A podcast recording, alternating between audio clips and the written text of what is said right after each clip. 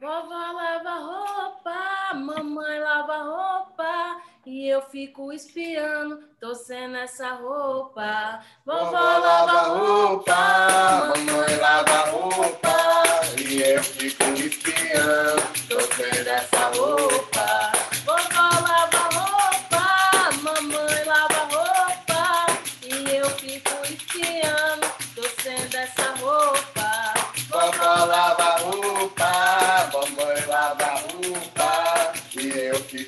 fico espiando você dessa roupa.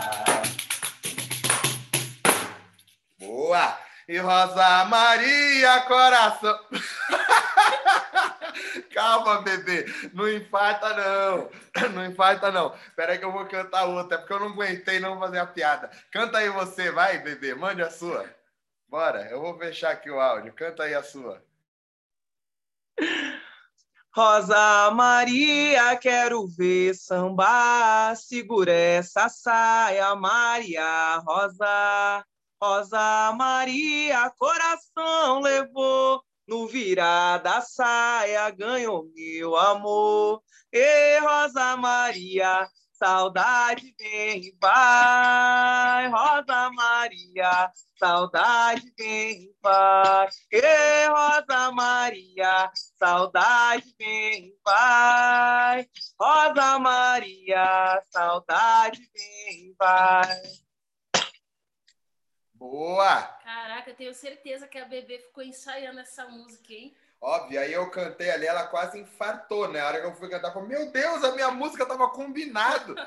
Pedra d'água no sertão, eu nunca ouvi dizer. Energia é coisa rara, neve não há de acontecer. Se duvida do que eu digo, chega pra cá, vem a ver. Chega pra cá, vem a ver. Chega pra cá, vem a ver. Chega pra cá, vem a ver. Mas chega pra cá, vem a ver. Chega pra cá, vem a ver. Pra cá, vem a ver o pé de um buzeiro secar, mas não morrer. A raiz dá água não deixa você morrer. Se duvida do que eu digo, chega pra cá, vem a ver. Chega pra cá, vem a ver. Chega pra cá, vem a ver. Mas chega pra cá, vem a ver. Mas chega pra cá, vem a ver. Chega pra cá, vem a ver. Chega pra cá, vem a ver. Chega pra cá, vem a ver. Mas chega pra cá, vem a ver. Chega pra cá, vem a ver. Chega pra cá, vem a ver. Fala galera, muito bem-vindos aí ao nosso sétimo podcast, Samba de Roda com Café. E hoje não é qualquer samba de roda, não. É, eu não sei se vocês notaram, mas a gente começou um pouquinho diferente hoje, cada um cantando uma música, e só quem não cantou foi o baiano. Por quê? Porque essas músicas que nós cantamos aqui são todas de autorias do mestre Minduim.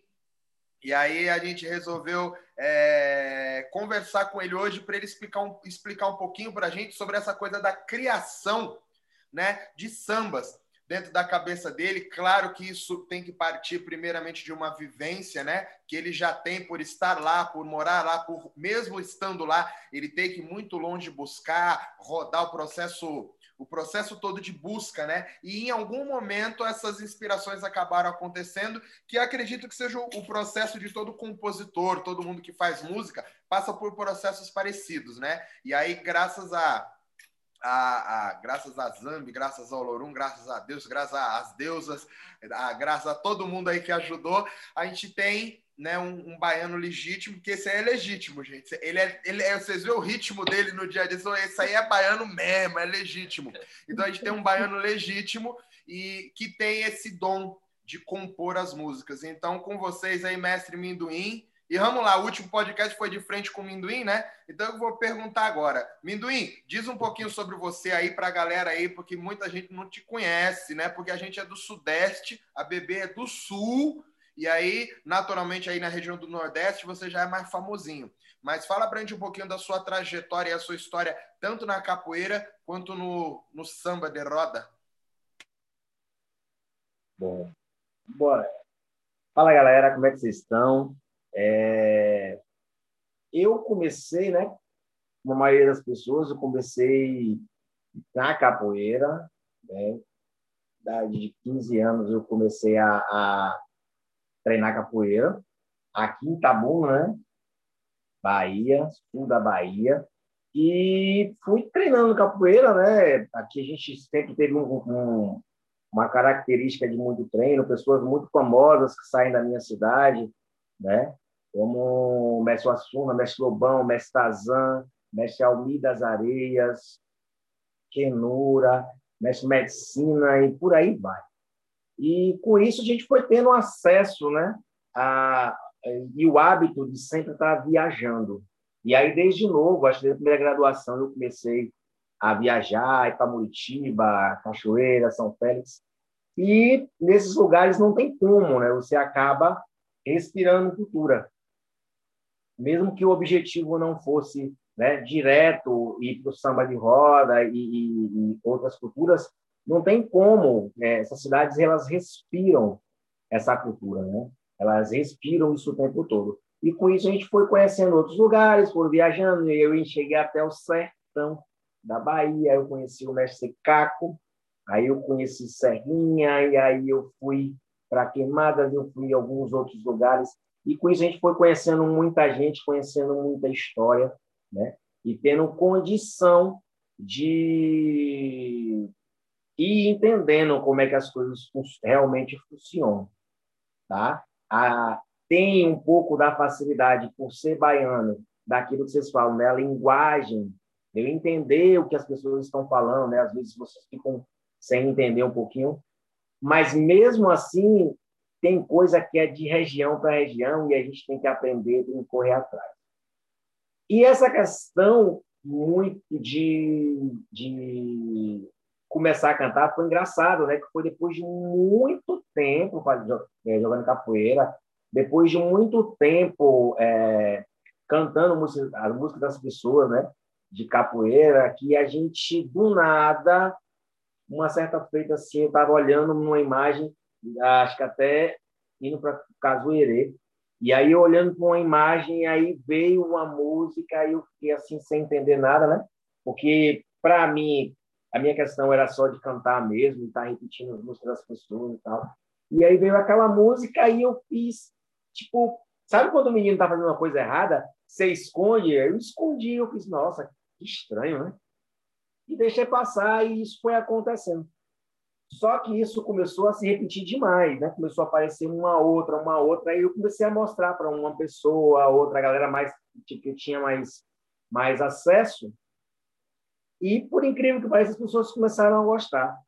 Até uma certa feita que eu fiz uma música de capoeira e, tipo, na hora que eu mandei, todo mundo achou muito massa, muito bonita a música. E aí eu entendi que eu também podia fazer as coisas. E aí eu comecei a expor algumas coisas que eu fazia antes e meio que liberei esse, esse, esse processo de fazer música comecei a anotar e a gravar músicas, né? Tanto de capoeira como músicas de samba, né? É, tem esse processo né, de aceitação de algumas pessoas. A galera começa a perguntar, uai, começou agora, já está fazendo música para coisa? Entende mesmo do que está falando? Sabe qual o sentido real da coisa? E aí, com o tempo, a gente foi conquistando né, um pouquinho de espaço, as pessoas foram vendo que não é só simplesmente música, não é uma coisa vazia, que vem preenchida de, de sentimento, de saber daquilo que eu estou falando. E as músicas acabam vindo também nessa questão da inspiração que a gente recebe, né? A gente recebe uma influência de, de, de, de, de várias formas, das pessoas que estão ao redor da gente, a influência daquilo que a gente enxerga, e tem a influência espiritual, né? Que a gente também recebe um pouco desse toque de, de inspiração na hora que a gente vai fazendo e vai ficando, foi ficando de uma forma legal até que eu fui tomando ousadia e eu fui mandando para mais longe. Aí eu comecei a mandar para São Paulo, comecei a mandar é, para o pessoal de, de, de Natal, mandei para o pessoal e aí a coisa foi ficando mais legal. E com isso eu iniciei nesse processo de fazer música, né? E fui tomando gosto de verdade e acho que foi ficando legal. Eu, eu acredito que tenha sido legal. A galera tá gostando. Ô, Minduim, Ah, eu queria perguntar. a bebê tá se coçando ali para perguntar. ali, ela até acendeu um incenso ali para falar, deixa eu perguntar, gente, viu? Por favor, quero falar. Posso? Ué, achei que ela ia perguntar antes. Não, o incenso tem que ter, né? Que em casa não fica sem. Vamos para frente. Bom, galera, já dei oi cantando ali, né? Mas sejam bem-vindos todos que estão aí.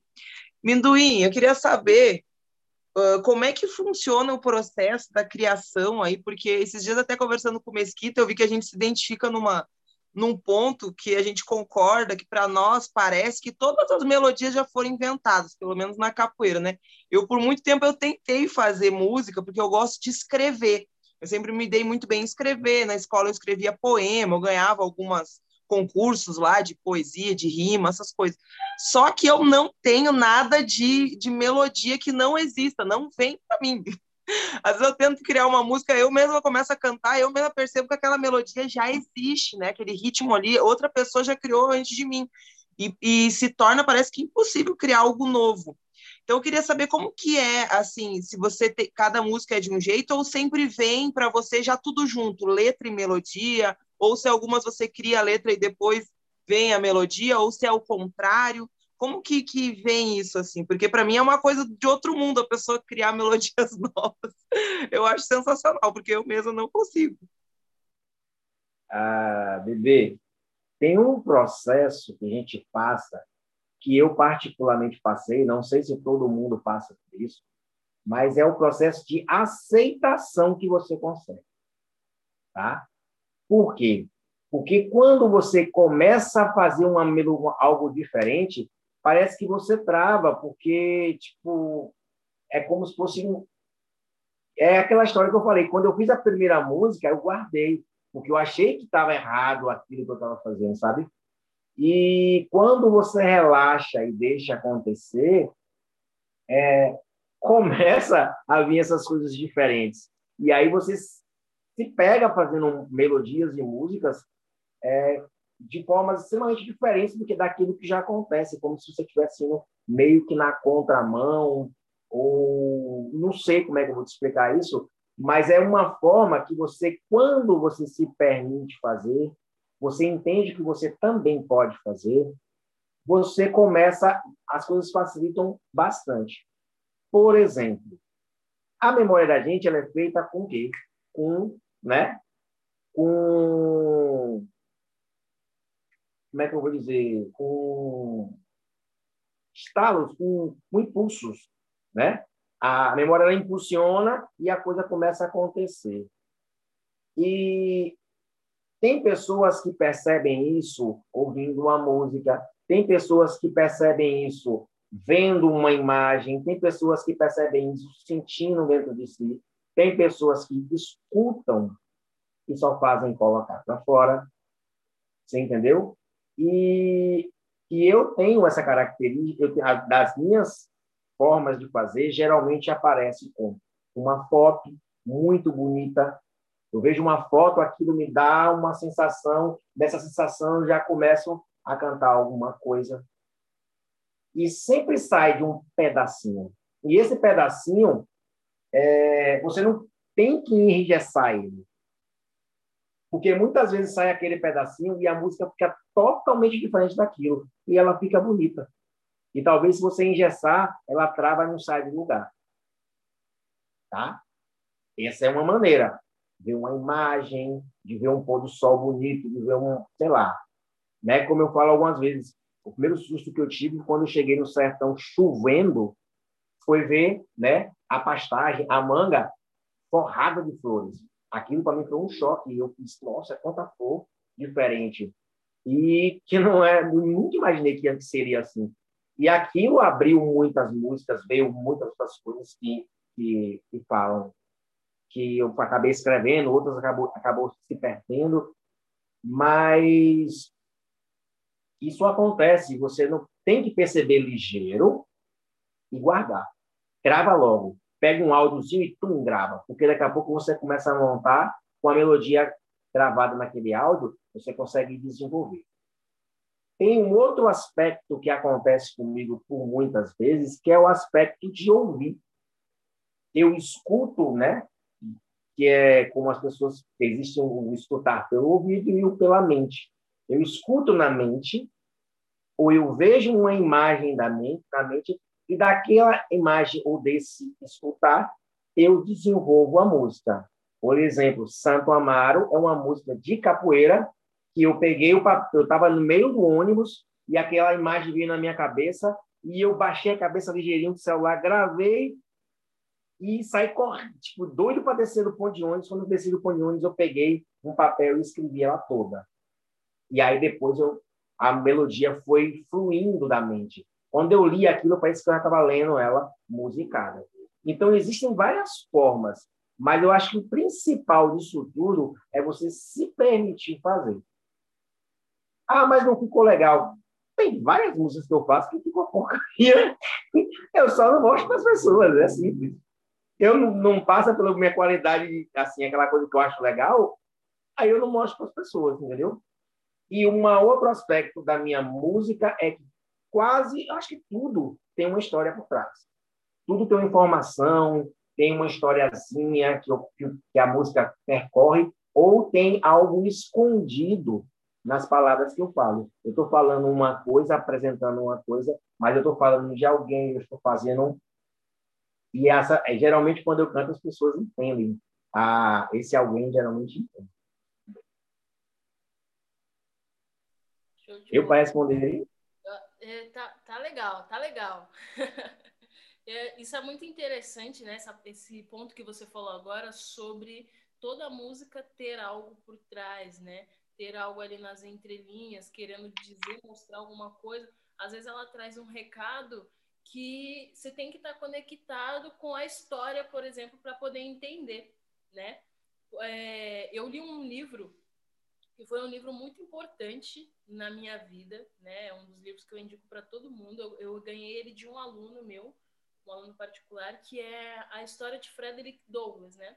E ele comenta no livro, em uma das partes dele, que ele acha incrível como as pessoas hoje comemoram, né, em relação à música, né, colocam isso como uma coisa feliz.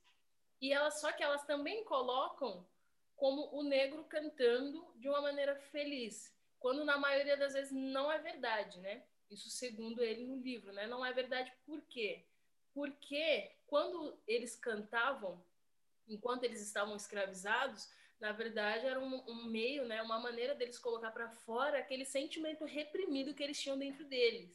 Então, era sempre, sempre numa ideia de jogar para fora a tristeza, né? De, sei lá, cantar para o mundo, para o universo, o que estava acontecendo e como aquilo estava doendo, né?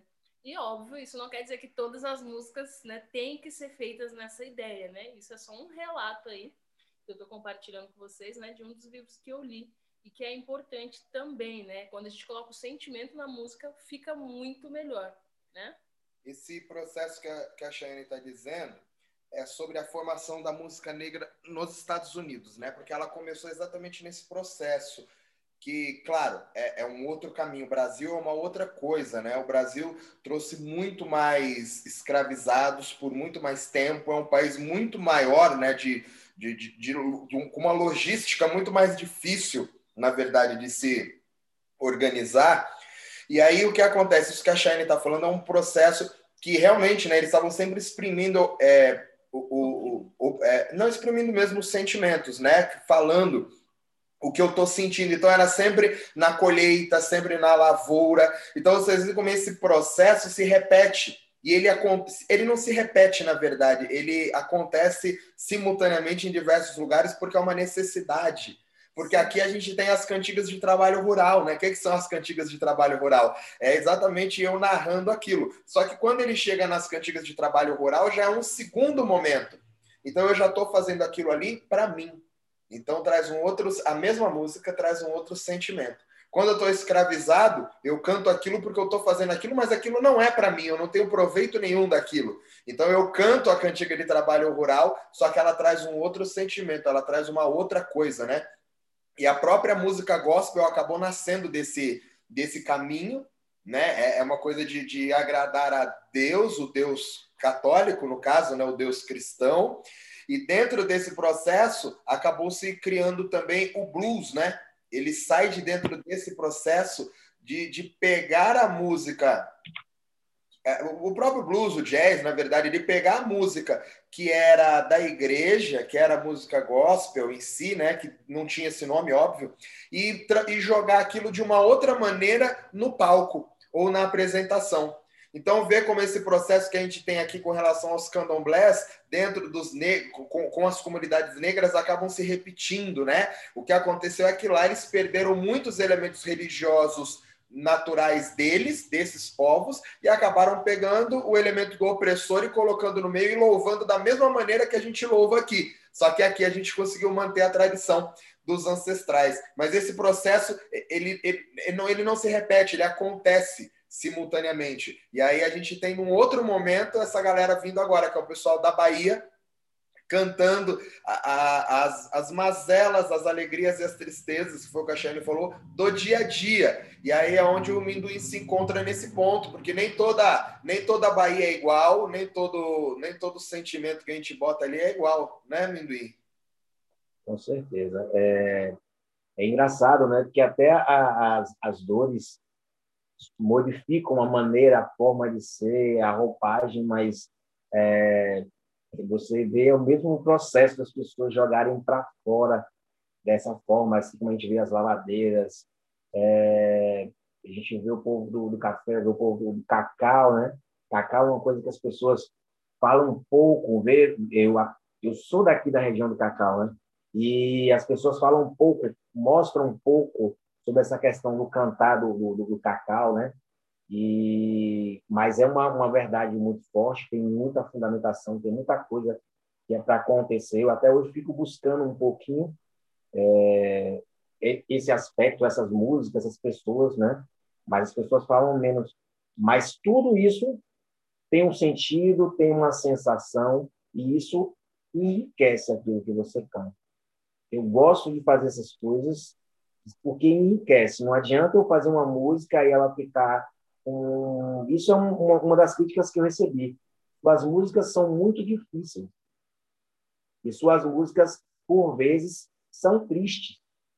Aí eu falo para os caras, mas não tem como eu falar da, da escravidão feliz.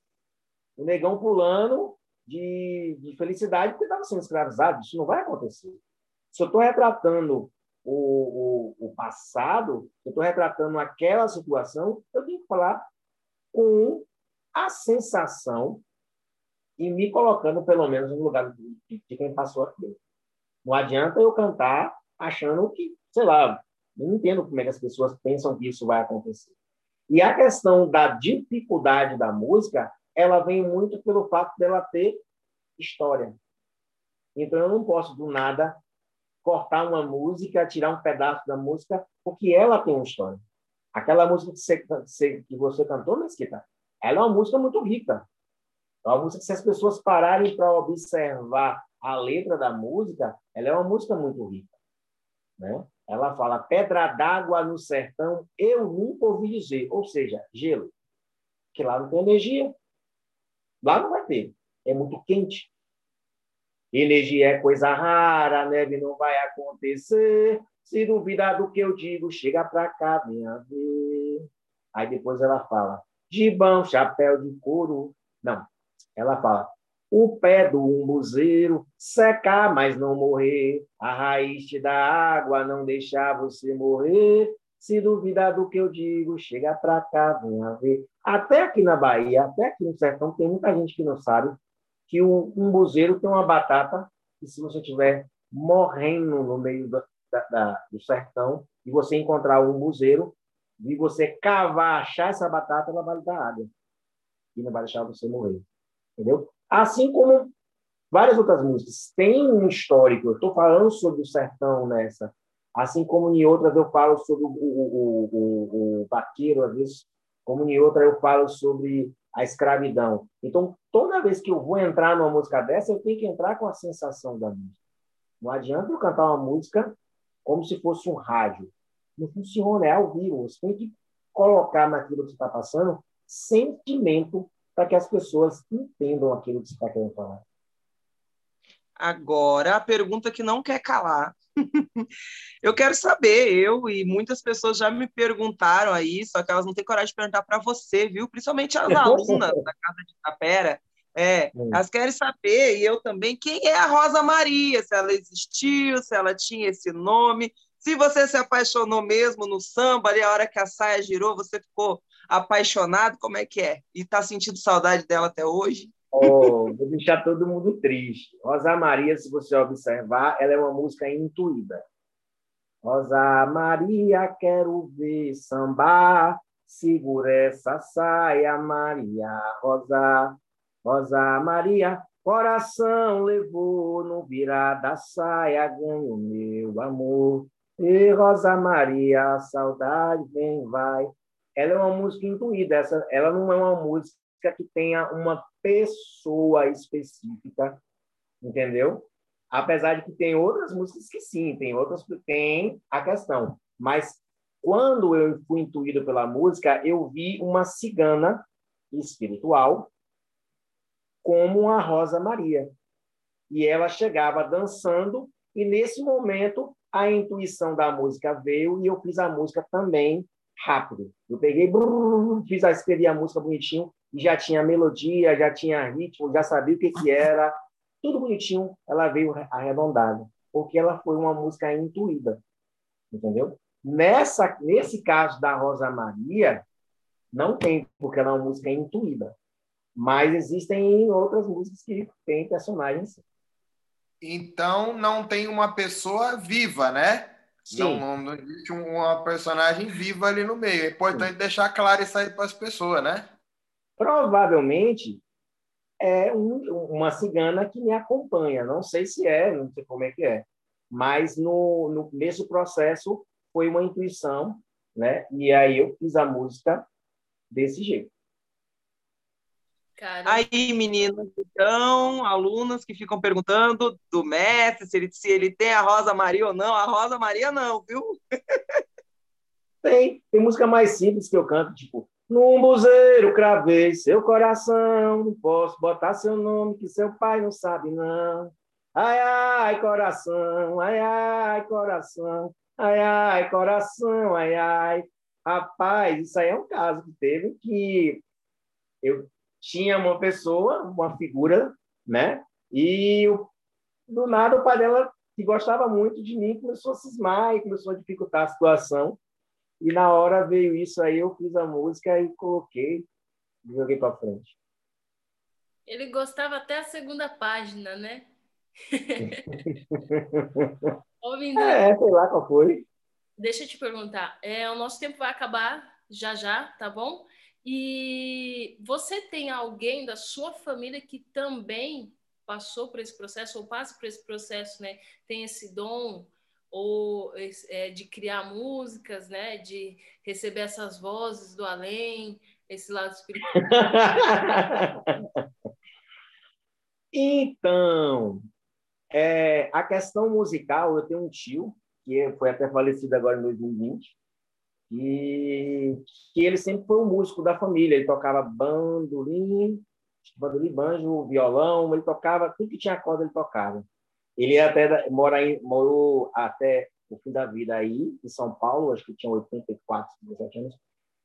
O filho dele que dá aula de, de dança, de samba de salão aí em São Paulo, Paulinho, ele também toca muito, é um músico assim muito bom. Eu tenho um outro primo aqui que toca muito violão clássico, faz violão e tudo. É, e a questão religiosa e espiritual na família sempre teve as pessoas que gostam, que tal e tudo, mas assim ninguém que eu conseguisse ter influência nisso, né? Na, na realidade, eu fui buscando essa, essa questão da, da, espiritualidade foi acontecendo e foi chegando aos poucos, né? Eu costumo falar que eu fui para o centro para ajudar um amigo no tratamento dele e ele ficou embora e eu fiquei. E de lá eu estou até hoje, do centro eu fui para o candomblé e hoje estou no candomblé, feliz da vida. E é isso, sabe? A questão espiritual, a sensibilidade espiritual sempre ela sempre foi presente, muito presente na minha vida. E foi acontecendo, não teve uma influência direta da família, assim, sabe? A gente, com uma pessoa da família que tem o mesmo, o mesmo processo religioso, não. Pessoas da família são religiosas, mas ninguém nunca me levou a lugar nenhum. Show de bola. Bebê, tem mais alguma pergunta aí? Não, vou deixar para próxima agora, senão você vai dizer para mim que eu falo muito, que vai cair. Na próxima a gente pergunta de novo, Minduim. Perfeito. Bom, galera, acho que por hoje é isso, né? Um pouquinho aí da história do nosso mestre, bem pouquinho mesmo, né? Que não deu para destrinchar quase nada, né? É, mas foi um tema muito interessante. E para vocês aí que estão acompanhando, que estão ouvindo, que não sabiam que ele era um compositor também, agora que já estão atualizados, saibam que no YouTube né, tem algumas músicas gravadas dele também, e ele é super acessível, viu? Pode mandar mensagem que ele responde, mas como ele é baiano, ele demora, mas ele responde. Para que agonia? certo? Então, por hoje é isso. Um beijo para todo mundo. Espero vocês de novo no próximo podcast, no próximo módulo, no próximo, na próxima turma que a gente está abrindo lá no Instagram. E vamos embora. Valeu! Valeu! Falou, galera. Obrigada.